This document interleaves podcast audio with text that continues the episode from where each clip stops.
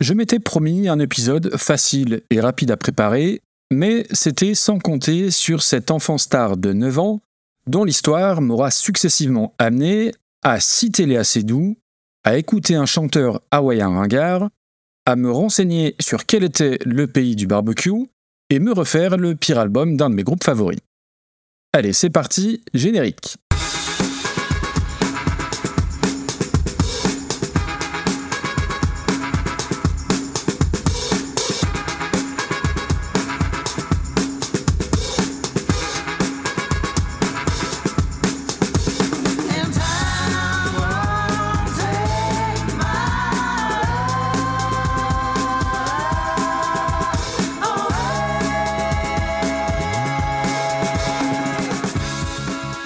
Hello tout le monde, je suis Maxime et vous écoutez le 106e épisode de Reconversion, le podcast des meilleures reprises. Aujourd'hui, on va faire une entorse au slogan du podcast puisque je vais sciemment vous proposer une mauvaise reprise via un vieux format, les fausses bonnes idées de reprise que j'avais un peu mis de côté et bah pour cause de très fréquentes mauvaises reprises justement dans Super Cover Battle que j'anime avec Damien. Mais après l'épisode 105 sur Gravenhurst et sa musique pas du tout mélancolique et plombante, j'avais besoin d'un peu de légèreté, et donc pas ou peu de gens morts aujourd'hui, pas de dépression, ni même le moindre petit problème d'addiction au programme.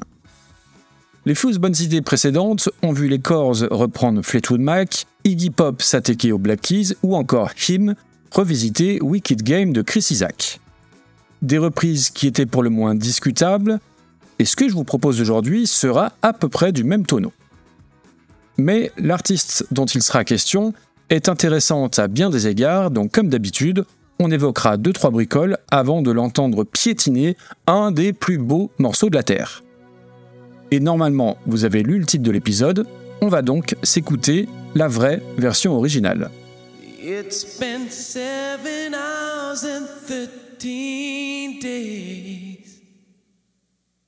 Since you took your love away. Oh, oh, oh, I go out every night and sleep all day. Since you took your love away.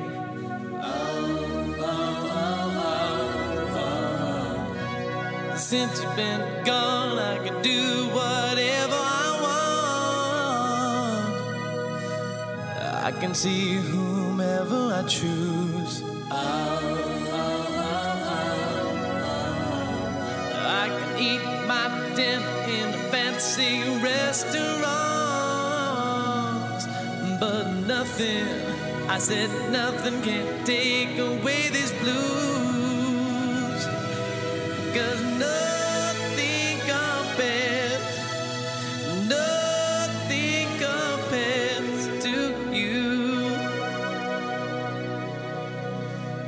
no It's been so lonely without you here. Like a bird without a song. Oh oh, oh, oh, oh, Nothing can stop these lonely tears from falling. Tell me, baby. Non, la version originale de Nothing Compares to You n'est pas celle de Sinead O'Connor, qui n'a fait que la magnifier, la sublimer, l'emmener très très haut pour, soyons honnêtes, reléguer au second voire troisième plan la chanson de base. Alors vous écoutez sans doute Super Cover Battle, et au moment où j'enregistre, Sinead O'Connor occupe la sixième place du classement. Et donc elle est sortie du top 5 récemment, on ne l'entend plus dans le générique du podcast, à mon grand désespoir, d'où aussi l'idée de cet épisode où on va pouvoir se la réécouter tranquillement tout à l'heure. Donc oui, c'est Prince qui est derrière Nothing Compares to You. Enfin, c'est même plus précisément le groupe The Family, un de ses multiples projets parallèles, et la toute première version de Nothing Compares to You paraît en 1985 sur l'album éponyme de The Family. The Family est le groupe d'un seul disque d'un seul concert et donc d'un seul single. Et toujours pour le trivia, et grâce à JP de la Post Club qui m'a donné toutes ces petites précisions, quand je dis que Prince est derrière The Family, c'est au sens littéral, puisque c'est lui qui compose tout et qui joue de quasiment tous les instruments. Et ce serait donc une démo initiale de Prince qui aurait servi à la chanson finale qui terminera sur l'album de The Family. Une version finale qui passera complètement inaperçue jusqu'à ce qu'une jeune Irlandaise la reprenne en 1990, Sinead O'Connor, l'histoire est connue. Une jeune artiste donc qui débute sa carrière discographique en 1986 avec une première chanson qui sera sur la BO du film Captive, un morceau qui s'appelle Héroïne et coécrit avec un guitariste bien connu dont le jeu est si caractéristique que vous devriez le reconnaître assez facilement dans l'extrait qui va suivre si vous faites très attention au son de guitare.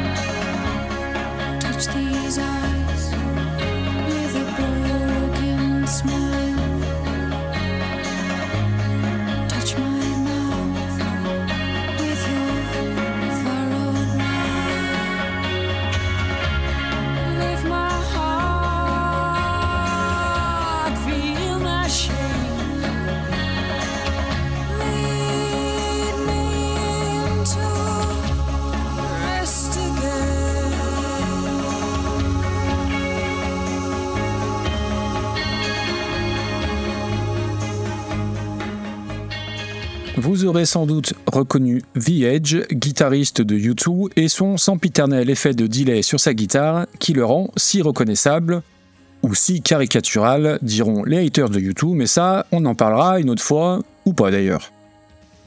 Sur Sinead O'Connor, il y aurait beaucoup de choses à dire, mais je vais m'abstenir. Déjà parce que je vous ai dit dans l'intro que je voulais un épisode léger, et bah son parcours et son histoire personnelle sont dénués de toute espèce de forme de légèreté, ce qu'on avait d'ailleurs un peu évoqué dans le 14e Super Cover Battle. Et puis aussi et surtout, si vous souhaitez en savoir davantage sur elle, je ne peux que vous conseiller d'aller écouter Benjamin de Graines de Violence, qui lui avait consacré un super épisode dont le sous-titre était Sinead O'Connor, popstar sacrifié.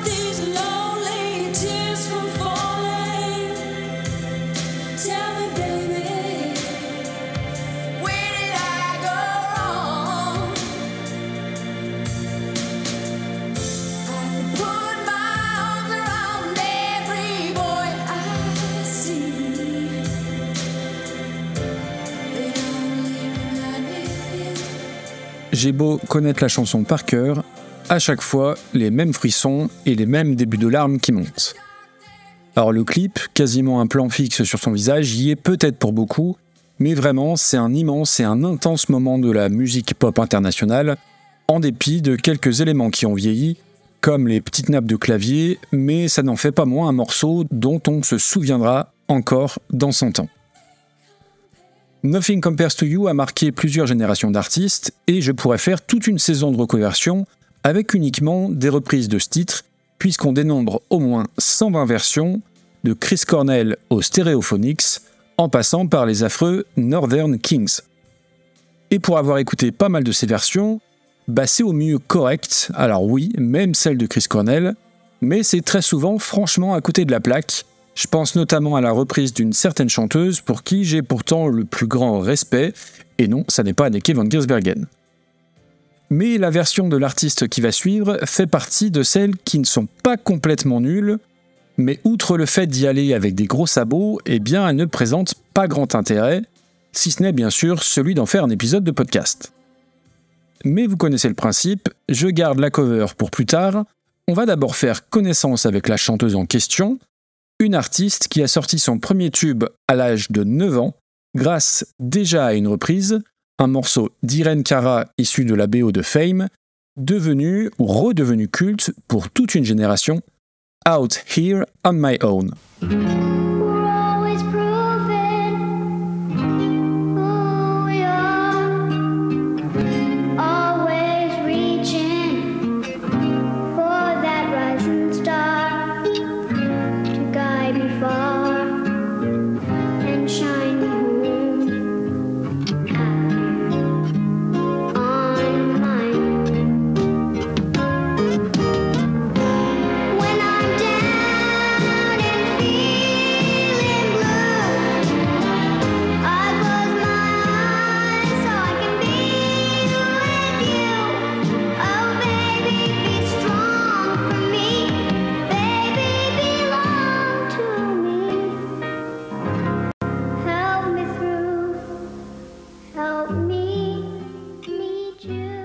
C'était Nika Costa en 1981 qui interprétait l'insupportable Out Here on My Own à l'âge donc de 9 ans. Alors Domenica Costa est une enfant de la balle qui a toujours évolué au milieu de musiciens et d'artistes. Mais une enfant de la balle où la balle serait en or massif, un peu à la manière de Léa Seydoux qui disait avoir fait l'école de la vie. Et en effet, Nika Costa est la fille d'un producteur au nom de personnage des Sopranos, Don Costa, qui découvrit Paul Anka et qui fut le proche collaborateur de Frank Sinatra, rien que ça. Et à la fois, il n'y avait pas trop de suspense, quand on est une star de la chanson à 9 ans, outre l'éventuel talent qu'on a, il y a souvent papa ou maman derrière qui a un bon gros carnet d'adresses, souvent doublé d'un bon gros carnet de chèques. Je suis rarement à l'aise avec les enfants stars, je trouve ça pas toujours super sain ni totalement équilibré de la part des parents. Et le Don Costa, eh ben, il va pas perdre de temps, puisqu'en réalité, sa fille va enregistrer son premier single à l'âge de 5 ans avec un chanteur hawaïen du nom de Don Ho, le chanteur hawaïen hangar auquel je faisais allusion dans l'intro. Premier single à 5 ans, et Nika a 9 ans quand elle va chanter avec Tonton Frank, Sinatra donc, c'est comme ça qu'elle l'appelle, dans les jardins de la Maison Blanche pour une organisation de charité. L'histoire s'accélère ensuite quand elle va enregistrer le fameux morceau qui va la faire connaître dans le monde entier, le fameux Out Here on My Own, on est en 1981. Et je me souviens absolument pas du succès de ce truc-là, Bizarrement, non, on n'avait pas le 45 tours à la maison, alors qu'on avait celui de Jordi. Mais oui, ça avait cartonné, et particulièrement en France, ou comme dans d'autres pays européens, eh ben, ça avait terminé à la première place des charts. Il y a qu'à voir les commentaires français sous les vidéos YouTube, et j'ai jeté un œil aux chiffres, elle a vendu à l'époque 3 millions de singles, dont 1 200 000 rien qu'en France. Vérifiez dans la discothèque de vos parents, son disque y est peut-être, pas loin du 45 tours de Jordi. Et je crois même que son succès était plus important encore en Europe qu'aux États-Unis. Je parle de Nika Costa, évidemment, pas de Jordi. Hein. Tout le monde va flairer la bonne affaire, le père comme le producteur, et là, bah, coup double, c'est la même personne. Et un album est rapidement mis en boîte, avec des reprises de Paul Anka, George Gershwin ou Carole King. Un disque qui va quand même s'écouler à 1,5 million d'exemplaires, dont 200 000 rien qu'en France. On laisse à peine à cette gamine le temps de grandir tranquillement, qu'on lui fait enregistrer deux ans plus tard un deuxième album. Et là où le music business s'avère impitoyable, c'est qu'une obligation contractuelle l'oblige à sortir en 1989 un troisième album, où, pour la petite histoire, on la retrouve sur un duo avec Pierre Cosso, le comédien français vu dans la Boom 2. Alors le fait de devoir à 16 ans être obligé contractuellement de sortir un disque, indépendamment du fait de devoir chanter avec Pierre Cosso, eh ben, ça rejoint un petit peu ce que je disais tout à l'heure sur la responsabilité des parents contre le travail, puisque ça reste du travail de leurs enfants. Et la suite, eh ben, c'est hélas la mort de Don Costa suite à une crise cardiaque en 83. Et difficile de ne pas y voir un quelconque lien, mais il faudra attendre 1996 pour entendre Nika Costa chanter de nouveau.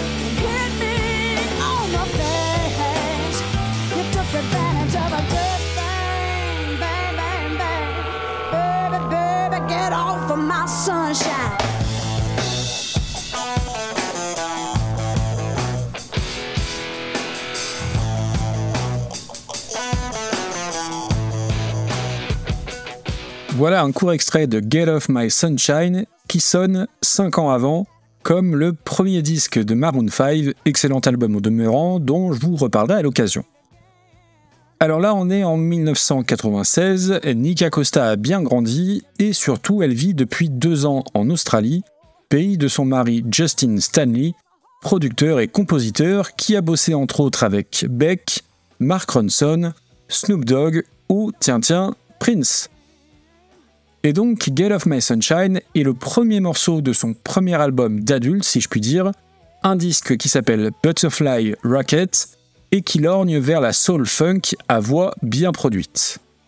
Et oui, c'est extrêmement bien foutu, c'est groovy, on sent que le groupe derrière est vraiment béton, et Nika Costa a une voix très puissante à défaut d'être complètement originale.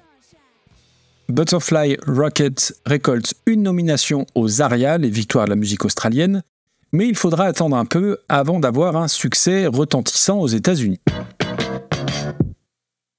Celui-ci arrive en 2000 grâce à un morceau Like a Feather que vous entendez en fond, qui n'est pas foufou mais qui sera utilisé lors de campagnes de pub pour la marque Tommy Hilfiger, ce qui va assurer pas mal de visibilité pour Nika Costa, dont la carrière décolle enfin dans son pays.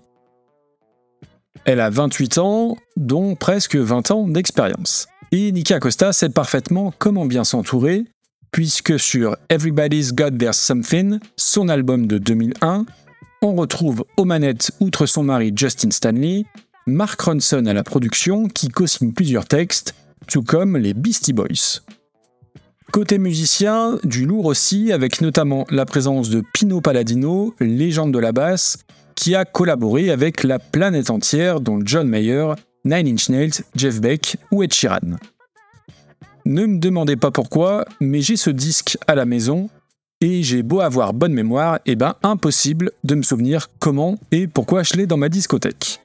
Peu importe, le fait est que c'est un vrai petit succès aux États-Unis qui lui permet de faire la première partie de Britney Spears et de voir certains de ses morceaux repris dans environ 148 séries.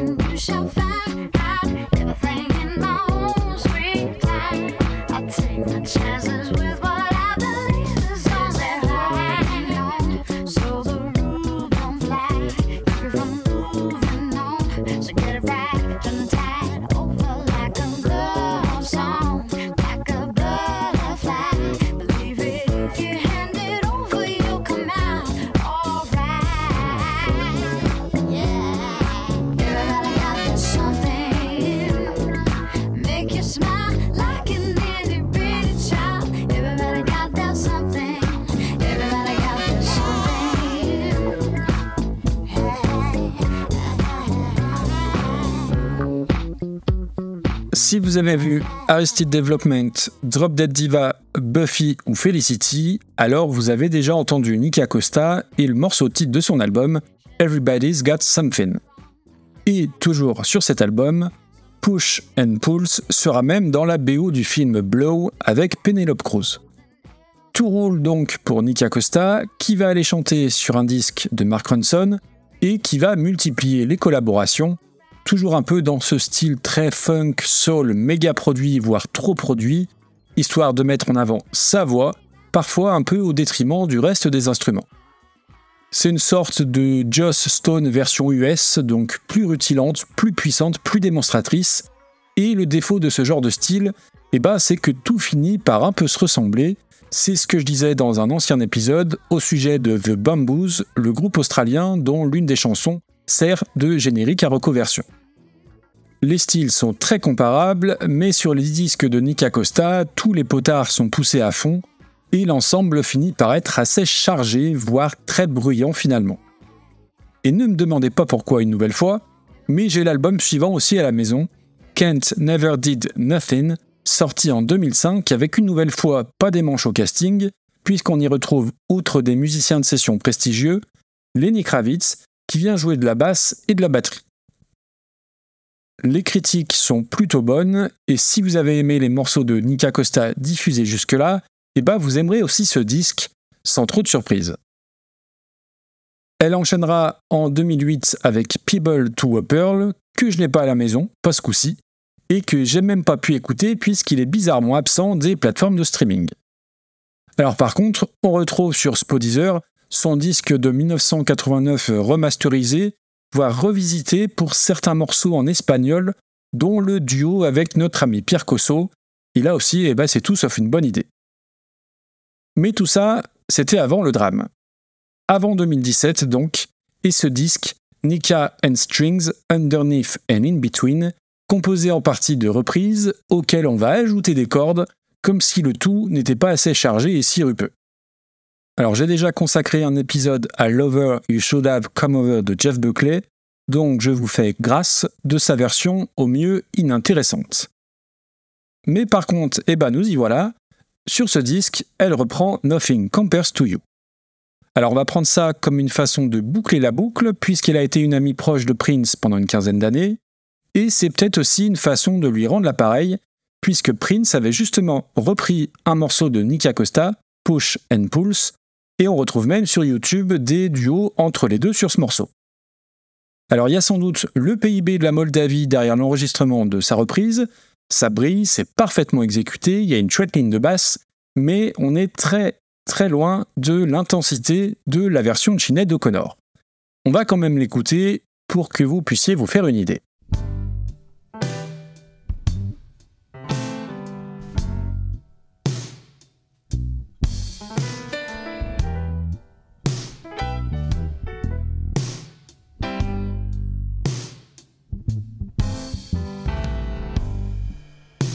It's been seven hours and fifteen days since you took your love away.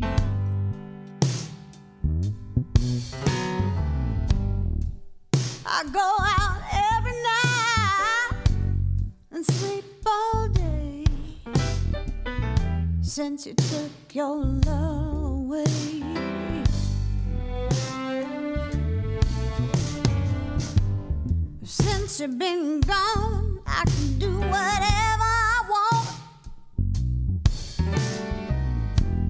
Can see whomever I choose.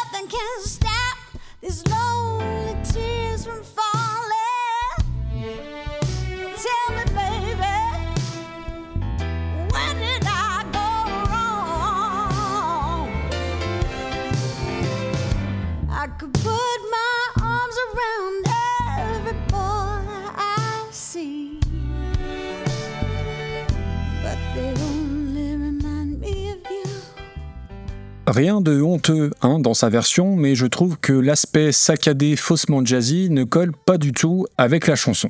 C'est à mon avis une vraie fausse bonne idée de reprise.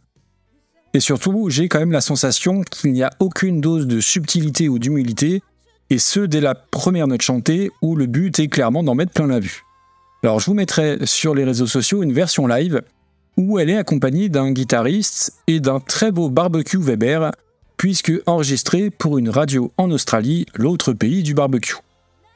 Alors non, je ne sais pas si l'Australie est forcément l'autre pays du barbecue, du moins pas plus que l'Argentine ou la France, mais ça m'a fait marrer sur la vidéo de la voir s'égosiller à côté du barbecue.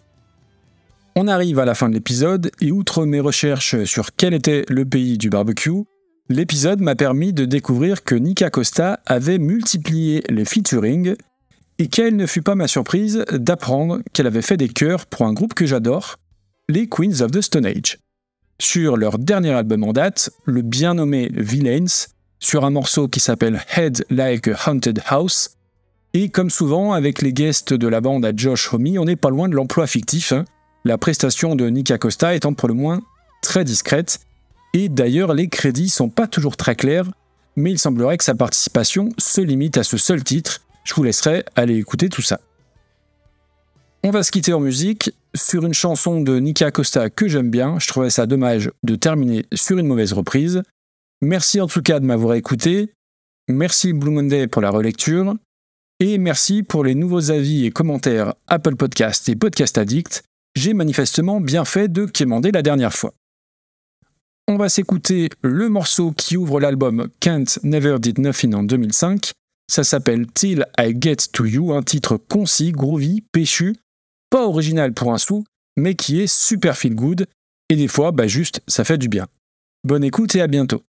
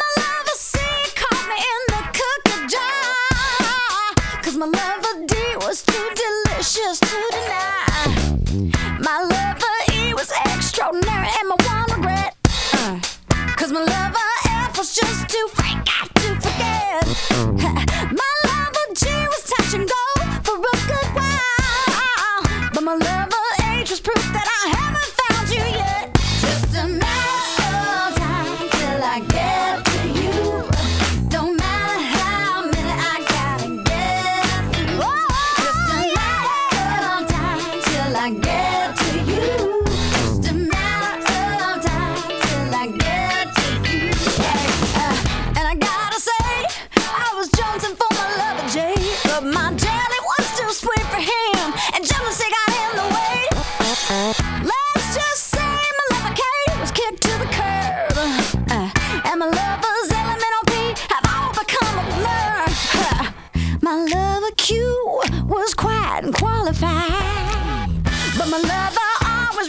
to rush me.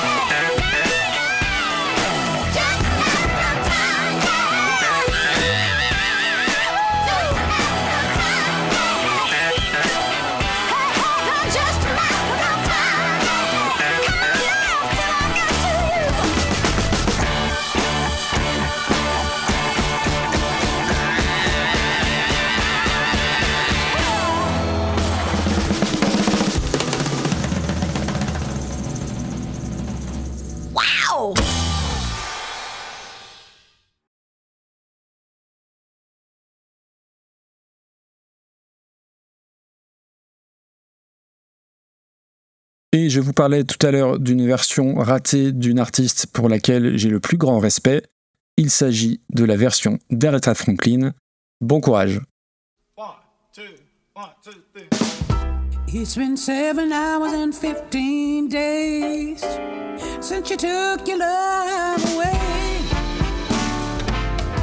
I go out every night and sleep all day since you took your love away. Since you've been gone, I can do whatever I want. I can see whomever I choose. said, Aretha, girl, you better have